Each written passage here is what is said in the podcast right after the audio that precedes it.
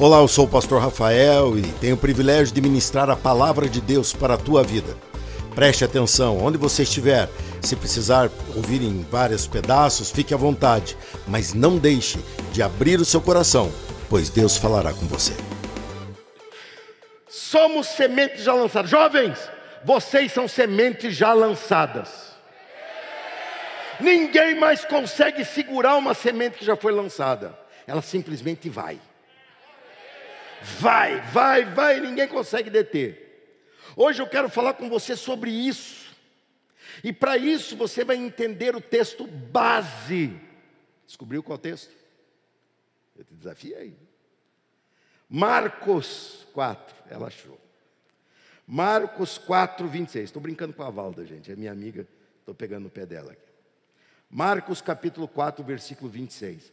Vamos ler.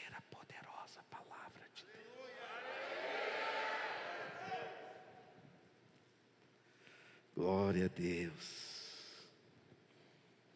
Jesus aqui estava explicando a parábola do semeador, mas ele até muda de assunto, daí volta. E fala sobre o reino de Deus. E olha que coisa linda que ele fala.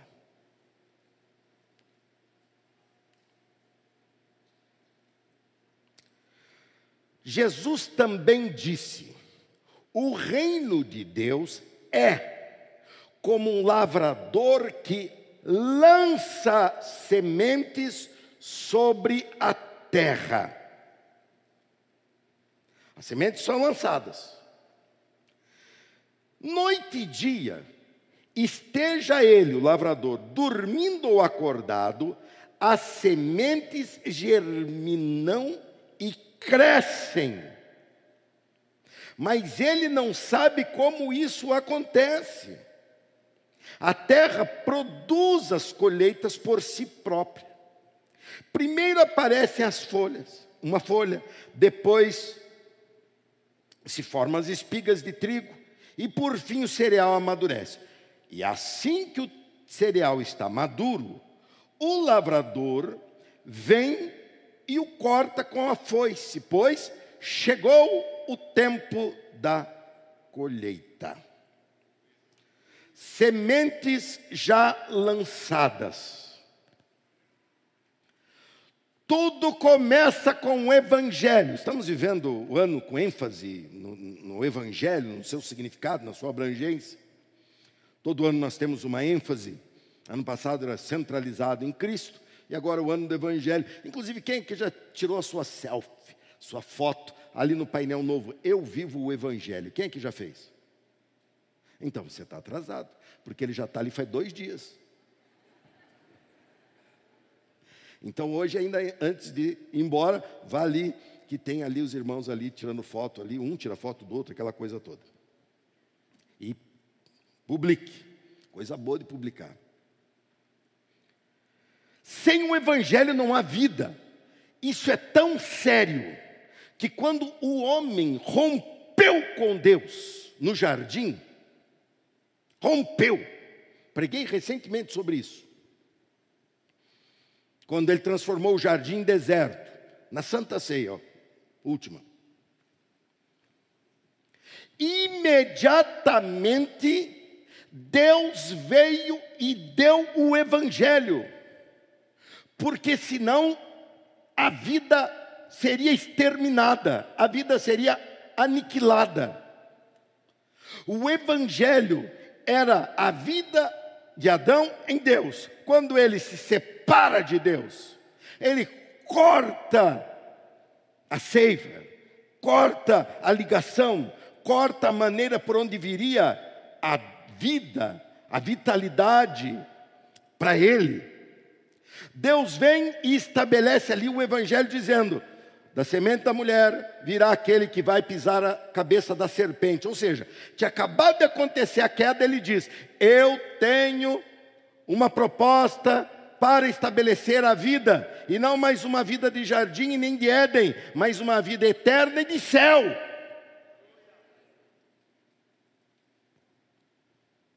E isso tinha que acontecer ali, porque tudo começa com o Evangelho. Lógico, nós hoje temos uma descrição maravilhosa disso. Temos na narrativa desse próprio evangelho agindo. E isso enche o nosso coração.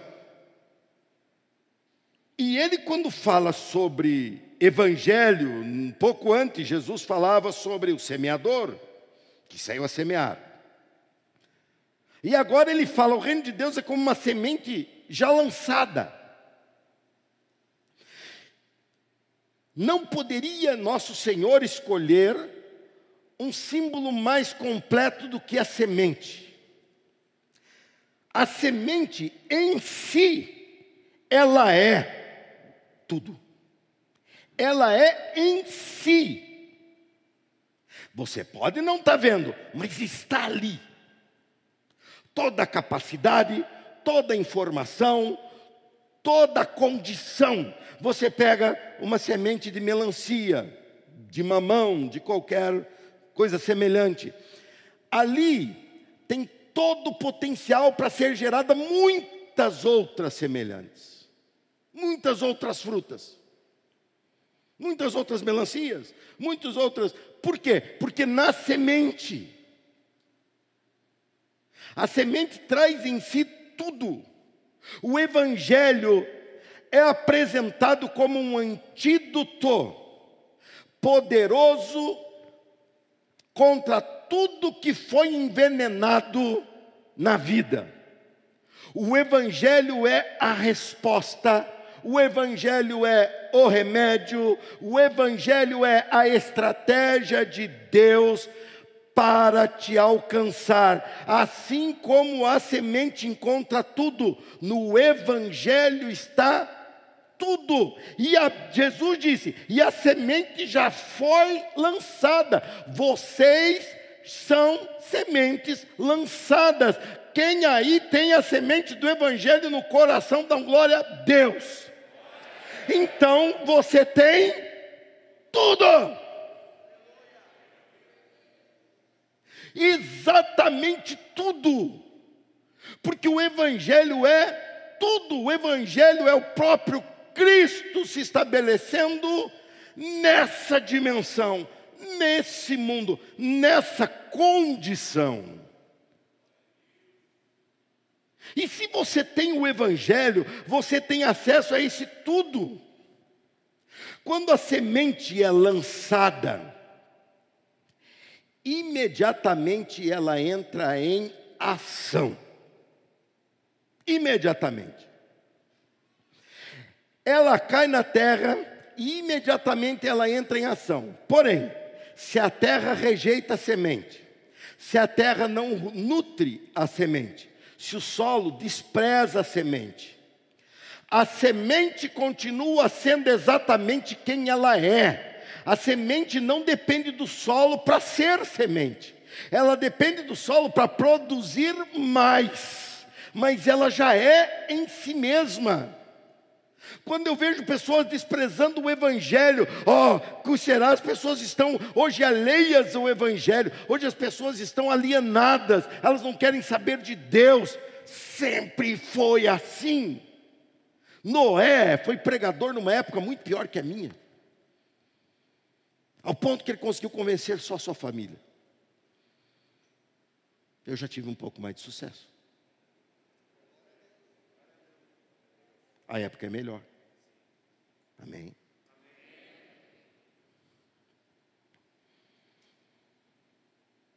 Todo o poder está no Evangelho. Todo o poder é a boa nova. Deus veio a nós. Os anjos cantaram, coral de anjos cantando, paz aos homens. Deus veio a mim, Deus veio a você, é esse o evangelho que nós recebemos. E isso é tudo.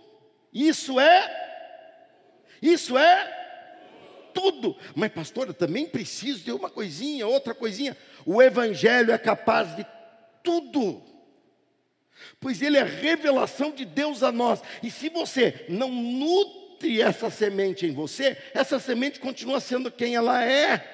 Quem perde? é o solo que não nutre. Ele continua sendo um ambiente sem produção, sem vida, estéril. Quem sai perdendo é a própria terra, que deixa de ter a transformação que a semente traz em si mesma. A semente traz em si mesma capacidade de pegar uma pessoa dependente química e libertá-la e dar a ela a força de dizer não.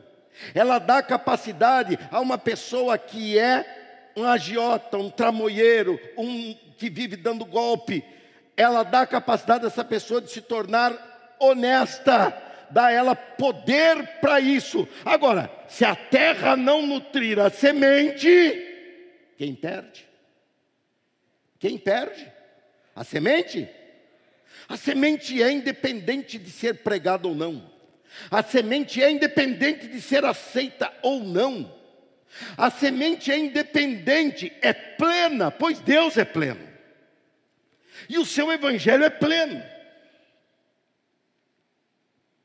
E quando isso chega a mim e a você,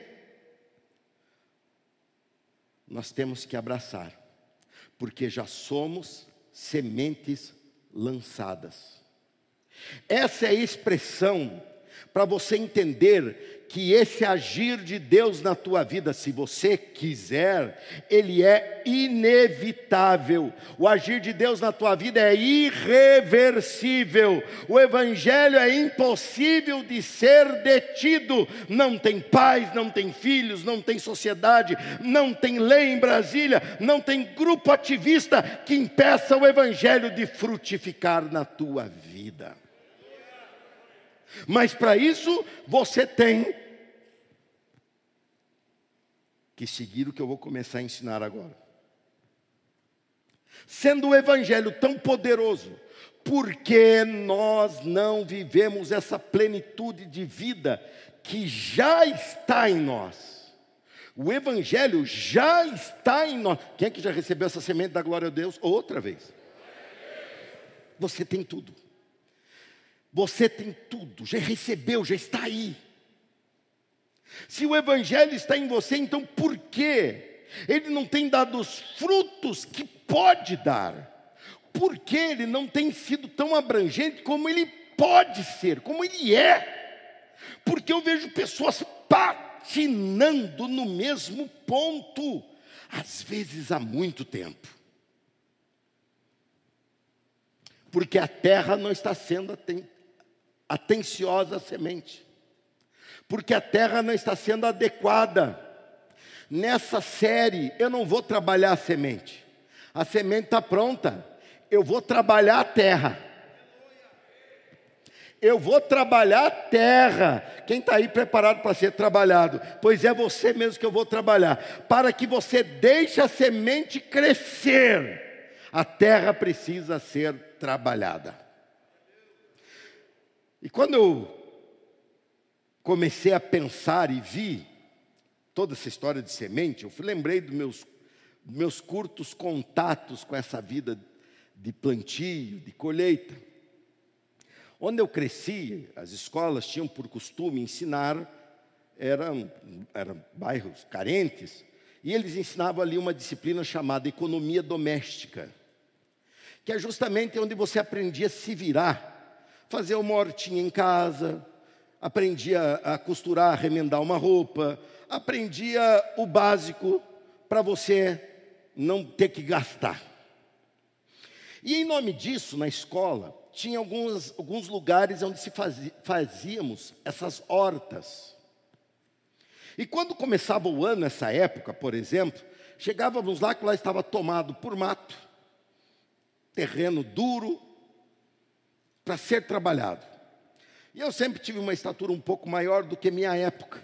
Então me davam uma enxada, às vezes a minha ou um ou outro, uns dois colegas, davam uma enxada e diziam: vão lá, demarcavam mais ou menos, que é um metro e dez de largura e comprimento não importa quantos, mas deve ser alcançado de um lado e do outro. E eles vinham, marcavam mais ou menos e falavam assim: bom trabalho. Me davam a enxada na mão. Essa enxada só teria função se eu batesse com a enxada onde? Deus hoje me pôs com uma enxada na mão aqui. E eu preciso usar essa enxada, mas aonde eu vou usar? Aonde? Eu não estou enxergando aonde? Aonde? Aonde? Onde eu posso usar essa enxada? Aonde eu posso usar? Aí eu lembro que eu pegava, geralmente, eu, pegava uma enxada grande e pensava que rendia mais, mas na verdade judiava mais. Só fui aprender isso depois. Eu pegava uma enxada grande, nova, e eu batia de chapa assim, com o fio dela na terra. Se levantar um pouquinho de poeira, mas a terra estava dura. Aí eu pensava, bem, então como é que eu faço? Eu virava a enxada um pouquinho de lado e batia com o canto. Com o canto eu conseguia quebrar um pedaço da terra. Depois quebrava um pedaço da terra. Depois mais um outro, mais um outro. E eu estava ali virando a terra. Ou arando a terra, se é um processo mais é, abrangente. Mas o processo é o mesmo: afofar a terra, preparar a terra para que a terra receba a semente e interaja com a semente a tal ponto que a semente produza o máximo. Eu quero que o Evangelho produza o máximo na tua vida. Eu quero que o Evangelho produza o máximo nessa igreja. Eu quero que o Evangelho chacoalhe você, transforme você e faça você voar alto na presença de Deus. Eu quero. E eu vou nesse propósito com você. Somos sementes já lançadas. É irreversível. Eu vou dar frutos para o meu Deus. E muitos. Mas vamos dar uma olhada na aplicação de hoje, que vai nos dar dois ensinamentos sobre isso. Quem já levou uma enxadada hoje aí? É pouco, tem que ser mais. Porque às vezes está compactada a terra, tem que bater mais. Mas deixa que o apóstolo Paulo vai fazer isso agora com habilidade. Filipenses capítulo 3. Eu vou ler desde o versículo 1, embora eu vou me dedicar mais nos últimos versículos da leitura, no 13 e 14. Mas para você ver como é lindo um camarada que encontrou Jesus, é apaixonado por Jesus e colocou Jesus no lugar que deve estar. Ele começa dizendo: não, peraí, deixa dar tempo, dá, dá tempo dos irmãos achar Filipenses. Porque eu não aguento mais ver crente que não tem intimidade com a Bíblia, parece que está brigado.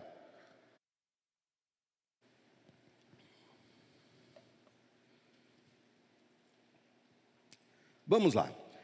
Por fim, meus irmãos, alegrem-se no Senhor. Pastor, a situação não está fácil. Alegre-se. Pastor, fui mandado embora. Eu ando muito triste. O governo não é bom. As alternativas são ruins. Estamos no Brasil em que o dólar vale muito. A gasolina mais ainda a vida difícil. A fonte da tua alegria não está no noticiário, a fonte da tua alegria não está no falatório, a fonte da tua alegria não está na tua conta bancária, a semente está dentro do teu coração.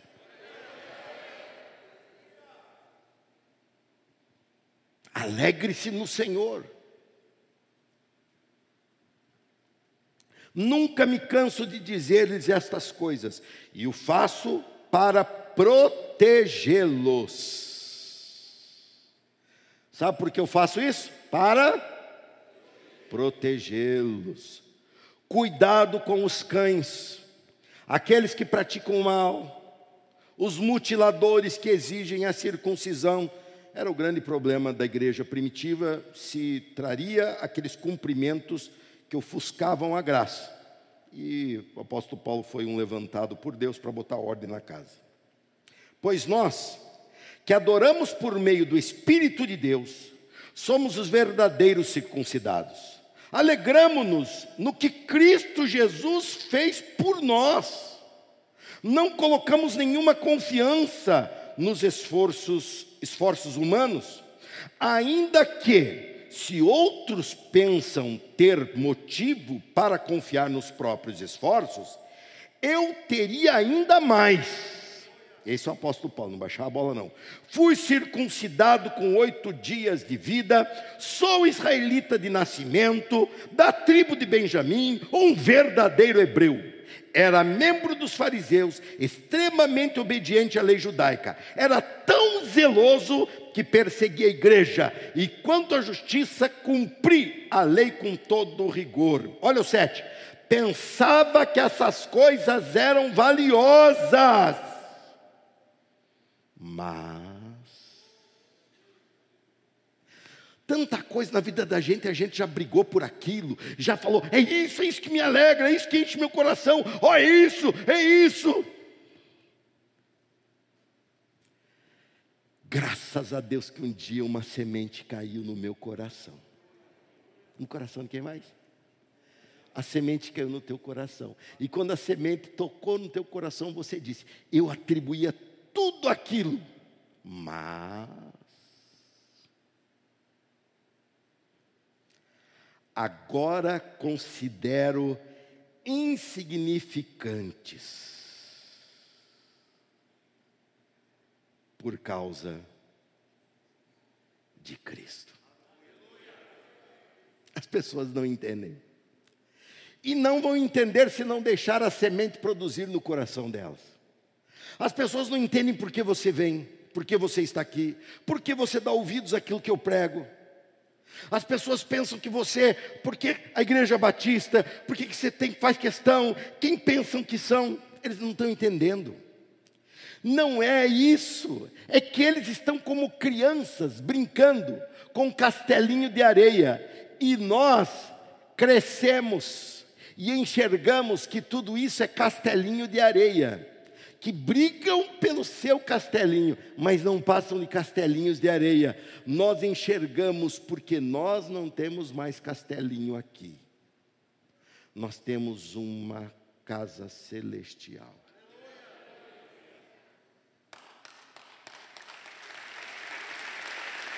Nós temos uma casa celestial. Camarada chegou a esse ponto de dizer que todas as coisas eram insignificantes por causa de Cristo. Aí ele emenda um sim. Todas as outras coisas são insignificantes comparadas ao ganho inestimável de conhecer a Cristo Jesus, meu Senhor. Começa junto comigo no sim. Sim, todas as outras coisas são comparadas ao ganho, outra vez, ganho de conhecer a Cristo Jesus, meu Senhor. Que precioso.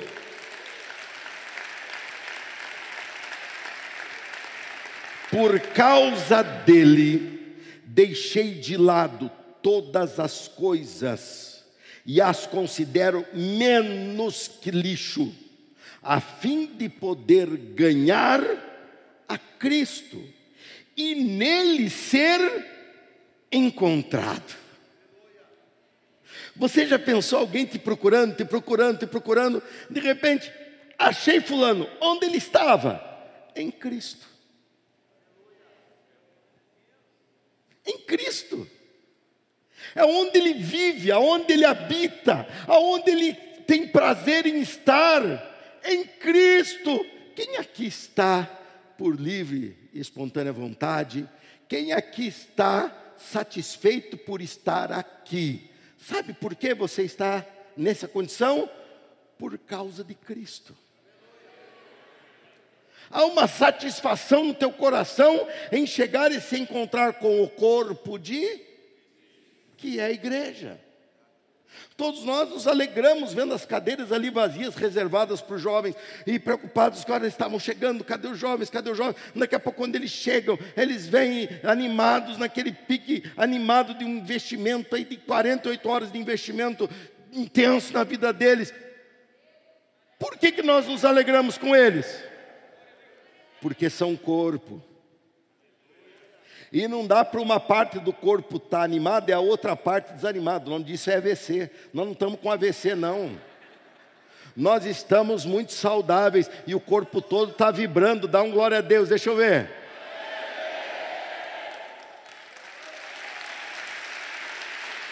O corpo todo está vibrando. Nele ser encontrado. Eu lembrei-me de um título lindo que um dia eu vou pregar sobre, talvez uma série, Encontrados nele. Já pensou um retiro sobre isso? Já pensou um retiro inundação das águas sobre isso? Aí ele fala aqui, ó, não conto mais com a minha própria justiça, que vem da obediência da lei, mas sim com a justiça que vem pela fé em Cristo, pois é com base na fé que Deus nos declara justos. Quero conhecer a Cristo e experimentar o grande poder que o ressuscitou. Repita comigo: quero conhecer e esse o grande poder que o ressuscitou Quem quer mais? Quem quer mais? Quem quer mais? Eu também quero. Quero. Aí temos que continuar, né? Vamos continuar? Quero. É, olha, não pode desanimar, faz parte do processo, participando da sua morte, para de alguma forma alcançar a ressurreição dos mortos. Não estou dizendo que já obtive isso, diz o apóstolo, que já alcancei a perfeição mas prossigo, a fim de conquistar essa perfeição para a qual Cristo Jesus me conquistou. Não está bom do jeito que está, não está bom. Jesus te conquistou para mais. Ah, pastor, eu estou tão acomodadinho, acostumadinho. Eu me, achei nesse culto das seis horas. Me achei. Dá certinho para eu fazer minha coisinha lá, minha coisinha outra. Volto. Aquela janta abençoada. Aproveita. Porque vem jejum pela frente. Oh, Deus quer mais. E eu creio que o Espírito de Deus está encontrando parceria aqui.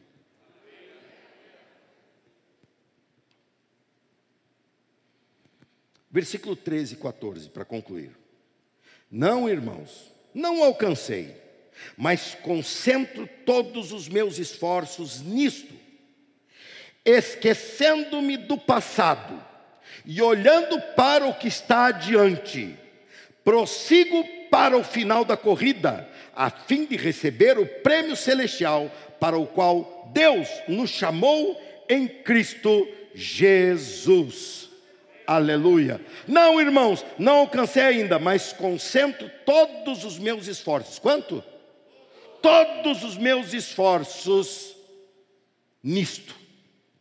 Esquecendo-me do passado, primeiro ensinamento.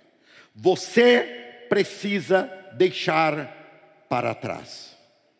Você pode repetir? Só as irmãs. Só os homens. Os inde... o todos juntos.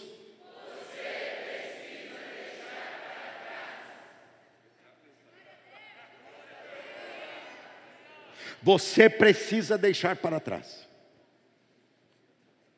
Sabe por que muitas pessoas não prosseguem? Ou prosseguem com muito sofrimento e não chegam ao lugar que deveriam estar.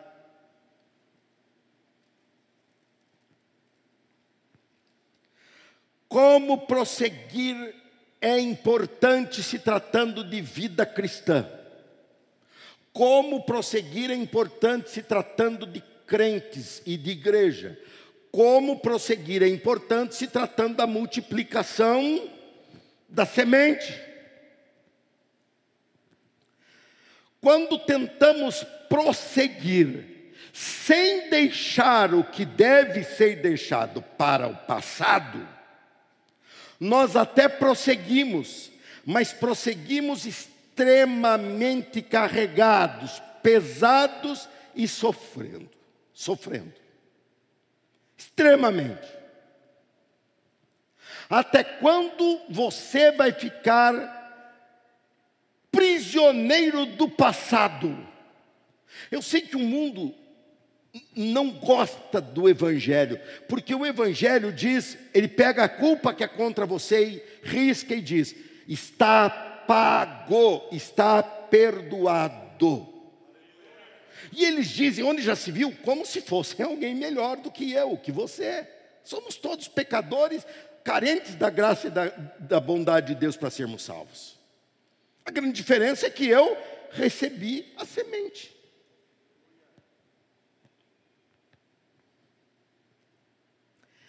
Ficam tentando requentar o passado. E eu acho interessante, porque nós temos episódios bons e episódios ruins na nossa vida, no nosso histórico. Verdade ou não? Claro que é verdade, lógico. Mas perceba como nós somos contaminados pelo pecado a tal ponto que nós ficamos remoendo o quê? Coisa boa ou coisa ruim?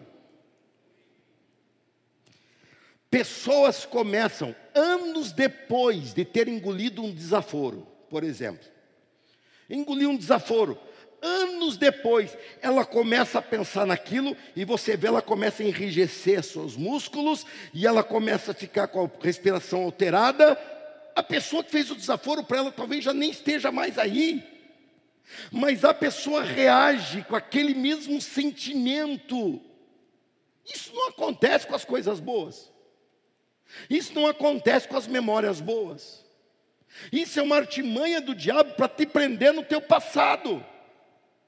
Ele esfrega tuas falhas, teus pontos ruins. Ele esfrega tuas, tua, tuas crises na tua cara como se tudo tivesse acontecendo hoje. Tão errado. O que está acontecendo hoje eu vou te descrever. Você está dentro da casa do Senhor, você está sendo ministrado pela palavra de Deus, você é um adorador do Deus vivo, e você tem uma semente em você pronta a produzir tudo o que você precisa. Ela é capaz de te dar cura se você estiver doente, ela é capaz de te libertar se você estiver oprimido, ela é capaz de te ressuscitar se você não cumpriu tua missão. Ela está operando. Porque as pessoas ficam reféns de episódios ruins, porque elas não param para considerar o que está diante delas. Elas não param para levar em conta o que está diante delas. Elas não param para levar em conta o que tem por vir. Eu ainda não fiz, mas estou para fazer uma limpa no meu zap zap. Eu só não faço por causa do pessoal da caverna, que nem vai saber que eu mandei para me responder. Mas eu vou fazer uma hora. Mas, pastor, o senhor vai abrir mão do pessoal que durante a pandemia saiu da igreja? Tem muitos irmãos. Como eu disse na última vez que preguei, não afetou na contribuição, então não eram dizimistas. Não oscilou nos ministérios, então não eram envolvidos no ministério. Estavam conosco, mas não queriam ser daqui. Pastor, o senhor não vai atrás deles? Mas, eu falei isso numa reunião de pastores. Estavam todos os pastores ali, em torno de uns 70 pastores. E eles começaram: como é que a gente faz para ir atrás daqueles que não querem mais voltar? Eu falei: não vai. Todos eles queriam falar isso. Mas o politicamente correto, oh, que isso? Onde já se viu? E tinham me convidado para ser o referência ali do dia. Eu falei, eles querem. Todos responderam, não. Eu falei, então é um direito deles. Deixando os que não querem para trás prossigo para a cidade de Campinas que quer ser salva pelo Senhor Jesus Cristo. Olha, insisti, mandei zap, mandei carinha de choro, mandei emoji de preocupadinho, mãozinha, fiz tudo. Mas a pessoa simplesmente não reage. Aí eu olho para você dizendo, eu quero Deus. Eu olho para outro lá em cima dizendo, eu quero Deus. Eu olho para centenas de pessoas que entraram ano passado dizendo, eu quero Deus, encontrei Deus aqui. Você acha que eu vou ficar me pegando por referência quem não quer? Eu vou pegar por referência quem está dizendo, eu encontrei Jesus aqui, aqui eu quero ficar. Você acha que eu vou ficar entristecendo meu coração por uma meia dúzia que falou: Isso aqui não é bom para mim? Eu tenho dúzia de milhar dizendo: Achei a igreja da minha vida e o Senhor é o meu pastor aqui nessa terra. Eu estou feliz por estar aqui. Vocês são a minha referência e por isso eu me alegro no Senhor.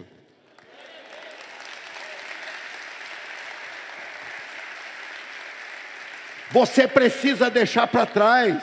Às vezes na maioria das vezes, viver o novo de Deus significa descartar o velho do mundo. Viver o novo de Deus significa abrir espaço em você para que Deus possa ser mais do que Ele era.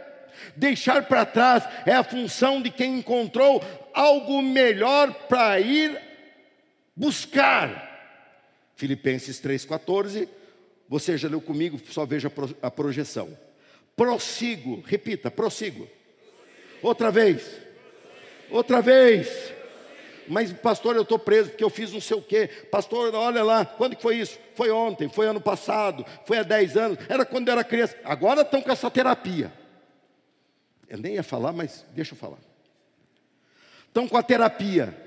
Vamos fazer você voltar a ser criança. Você sabe o trabalho que deu chegar agora?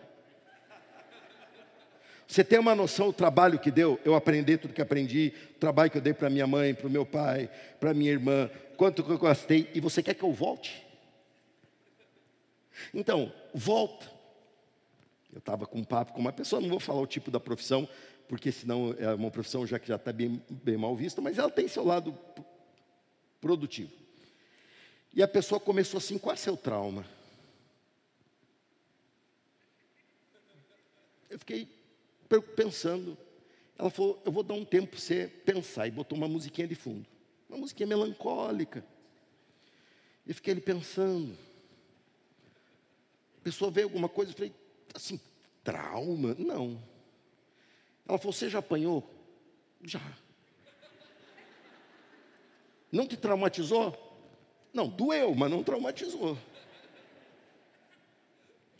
E sua mãe você se sentiu amado por ela? Eu me sinto até hoje.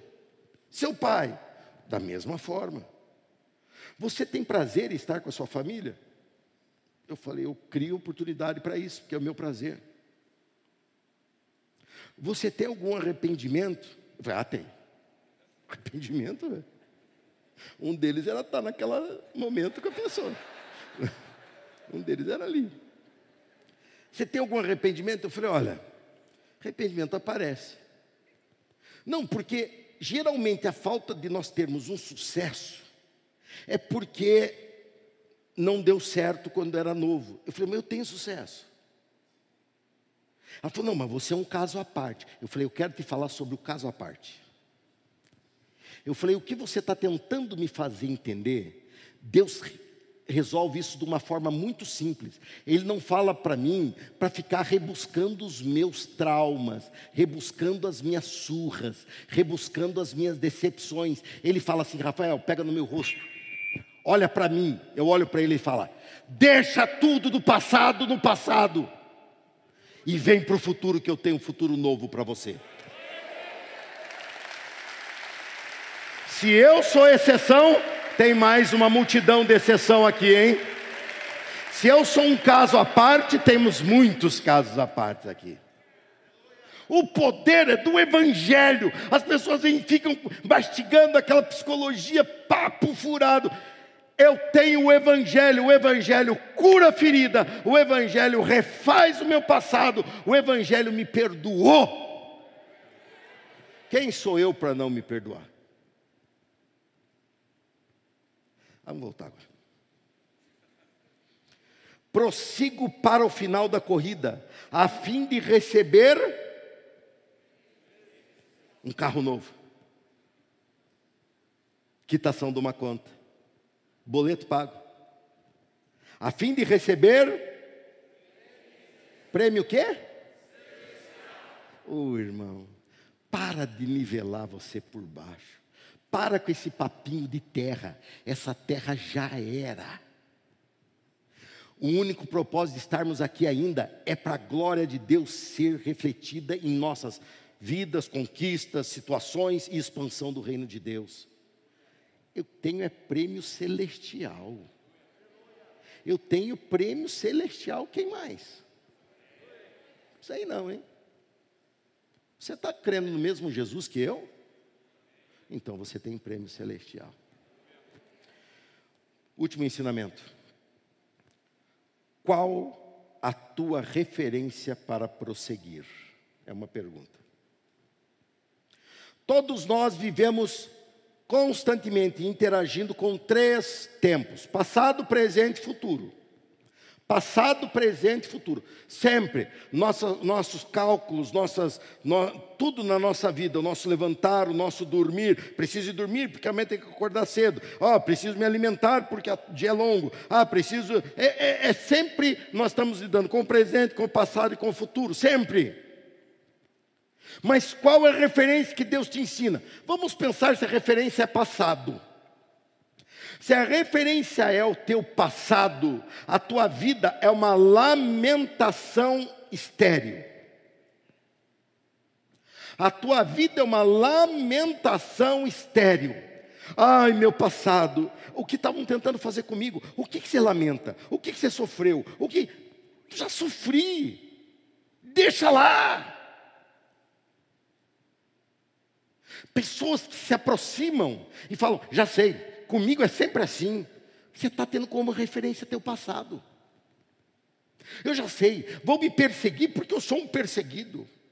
Eu sou isso por causa daquilo. Você está usando como referência o teu passado. Você não está acreditando que Deus pode fazer de você coisas novas e uma vida nova, uma situação nova. Você está levando em conta somente o teu passado. E quem vive tendo passado como referência é uma pessoa amarga, uma pessoa triste e uma pessoa que não aguenta ficar triste sozinha. Ela tem que te entristecer também. Não é verdade? Eu me lembro de um episódio. Uma pessoa veio aqui à igreja. Eu estava em aprocução e ela me trouxe um saco de fruta uma fruta qualquer que tinha em casa. Colheu, veio. Eu falei, pô, legal, né? Carinho. Que carinho. Aí a pessoa me deu e falou assim: Eu posso falar um pouquinho com o senhor? Eu falei: é, Pode, né? Eu com a fruta na mão ali. Eu falei: Fala. Uma hora e meia de descarrego. A pessoa não queria que eu ajudasse, ela não queria que eu orasse, ela queria me deixar mal. Ela começou, porque é minha vida, porque é minha vida, porque é minha vida. Terminou, eu falei, eu posso fazer uma oração por nós? Porque está ruim, está ruim, vamos orar por nós? Vamos. Eu fiz a oração e nós saímos mais aliviadinhos. Eu cheguei em casa com a fruta, minha esposa falou assim: Olha que gostoso, faz tempo que eu não como isso aí. Eu falei: Pode comer tudo. Aquela pessoa conseguiu estragar a fruta que não tinha nada a ver com a história. Não comi mesmo. Falei: Pode comer tudo, não quero não porque a pessoa chegou com uma referência e eu aqui vivendo aquela intensidade, sonhando com o grande. Eu estava estudando para o sermão e lembrei-me que um dia eu preguei uma mensagem intitulada Prossigo. E eu fui procurar no meu arquivo, procurei no arquivo, hoje é simples de procurar, né? Procurei, eu preguei em 2003, lá no São Bernardo. 2003, não existia nada desse prédio, nem negociação dele, foi no início de 2003. Esse prédio começou a ser negociado em agosto de 2003 e comprado o terreno em janeiro de 2004. 2003 eu preguei sobre prossigo esse texto, outra, com outra abordagem, mas esse texto. E no final, na conclusão, eu coloquei eu prossigo, crendo que um dia essa igreja terá um grande prédio, crendo que um dia essa igreja será grande, crendo que um dia teremos uma frota com mais de 10 ônibus, crendo que um dia Deus fará uma coisa muito grande através de nós. Aí ontem eu peguei e estava lendo isso e falei o quê? Glória a Deus. A semente é fiel, a semente ela está à procura de terrenos que se abram para ela. Mas se você tem como referência somente o teu passado, você vive uma lamentação azeda. Outros têm como referência apenas o seu presente, sem levar em conta o futuro, sem sonhar com o futuro. E isso gera nessas pessoas uma insegurança tremenda.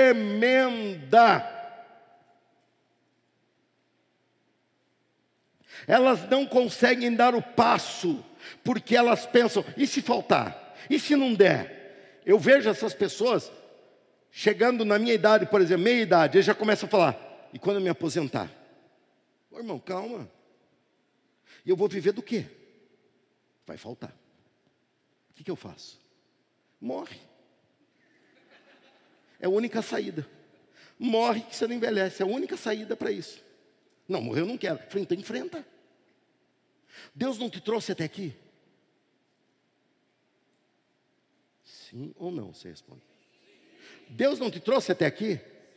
Eu estou vivo, você está vivo graças a você acha que vai mudar quando você ficar velhinho? Você acha que Deus não te abandonou sendo uma irmã? Você acha que Ele vai te abandonar velhinho? É desumano isso. Tem um, tem um estatuto do idoso lá. Deus jamais faria uma coisa dessa com você. Aí você fica inseguro com o presente, porque a tua referência é o presente. Então você vive de olho na flutuação do dólar. Aí você fala, está fazendo negócio em dólar? Não, mas eu fico preocupado. E o preço da gasolina, meu Deus. Não. Irmão, nós estamos vivendo graças a Deus. Quem tem o presente como referência morre de medo. Quando eu preguei aquela mensagem em 2003, essa igreja não tinha quase nada de recurso, nada de recurso para comprar um prédio que comprou um ano depois por dois milhões e meio. Parcelado também, mas comprou. E pagou. E graças a Deus. Eu estava ali falando não baseado no presente, não baseado numa igreja que não abria a cabeça para esse sonho, mas eu não queria saber. Eu não vou ter como referência o passado, que muitos ficavam presos ao passado. Oh. Ó, em igreja isso aí é, é terrível. Fica preso. Oh, tempo bom. Oh, tempo bom. Tempo bom é o tempo que Deus está nos dando hoje. Isso aí é um baita de estratégia do diabo você parar de fazer. Fez, mas não faz mais. Não, não, Deus, o que eu tenho para fazer hoje? Muitos com referência no presente, mas não tem condição. Nós não temos condição de fazer isso. Verdade, o presente era esse. Mas você tem como ter como referência uma outra opção. Prosseguir para o final da corrida é nos projetar para o futuro. Quem entra numa prova para correr, seja uma prova de 100 metros, de 100 quilômetros, de, de meia maratona, de uma maratona, não importa. Ele entra visualizando o momento em que ele cruza a linha de chegada. Ele tem um objetivo. E por que, você não para de correr? Porque eu não alcancei ainda. E por que, você não para agora? Você não está cansado? Estou. Então para. Eu não alcancei ainda. E você continua? Continuo. Por quê? Eu não alcancei ainda. É isso isso que o apóstolo Paulo está falando. Não que eu ainda tenha alcançado, mas eu prossigo até alcançar. Eu vou bater na porta da graça até ela se abrir. Eu vou pedir, pedir até dar. Eu vou buscar até encontrar, porque eu quero mais de Deus é a referência no futuro, nos projetar para o futuro, acreditar no prêmio. Prossigo para um dia novo com Cristo. Ah, mas não sei, esse ano acho que já está comprometido. Não está, não. Esse ano eu vou viver o melhor ano da minha vida. Quem se alinha? Quem se alinha? Vai ser o melhor ano, vai ser o ano que as coisas vão dar certo, os meus sonhos serão realizados, vou trabalhar demais, eu quero fazer 25 anos de pastorado, vou fazer 50 anos de vida, e não tem aposentadoria, só tem a outra opção. O tema de hoje era liberto das amarras. A semente está aí, ela quer produzir. A semente já foi lançada, já está aí, mas nós temos que ser libertos das amarras. A semente já está lançada com tudo, em todo o seu potencial, para implantar o reino de Deus em nossas vidas, mas nós temos que nos livrar das amarras que tentam nos impedir. Nós precisamos obedecer princípios. Os princípios da palavra é o ajuste da terra para que a semente produza. Devo falar mais sobre isso domingo que vem. Os princípios são fundamentais. Você tem que buscar render ao máximo que Deus tem em você. E as demais coisas, Ele vai dando, sempre foi assim. A única coisa que o diabo faz é a gente ficar preocupado com as outras coisas que Ele nos dá e abandonamos o que Ele pediu que priorizássemos o que Ele mandou que priorizássemos. Livre-se do peso do passado, palavras que te diminuíram, que te marcaram, que te traumatizaram, que te ofenderam, posturas que te limitaram. Deixa tudo isso para trás, deixando as coisas que ficam para trás. Eu sigo para as coisas que estão para vir. O passado não pode definir teu futuro. O fato de você não ter dado certo em outro lugar não quer dizer que você não vai dar certo aqui. O fato de você ter feito coisa errada em outra situação não quer dizer que você vai errar hoje. Deus tem o Evangelho operando em você, transformando em você. Você será uma pessoa maior, melhor, mais nobre, mais parecida com Jesus. O, a semente já foi lançada. A obra de Deus é irreversível na tua vida, diga amém. A obra de Deus ninguém pode deter na tua vida, diga amém. Ela será cumprida em você se for aberto espaço para o Evangelho. É o momento de romper as amarras. É o momento de você jogar fora situações do passado que te impedem de se comprometer em coisas novas com Deus hoje. Você acabou de ouvir a palavra de Deus. Abra o seu coração para ela, deixe com que ela produza frutos e Deus vai te surpreender no seu dia a dia. Deus te abençoe.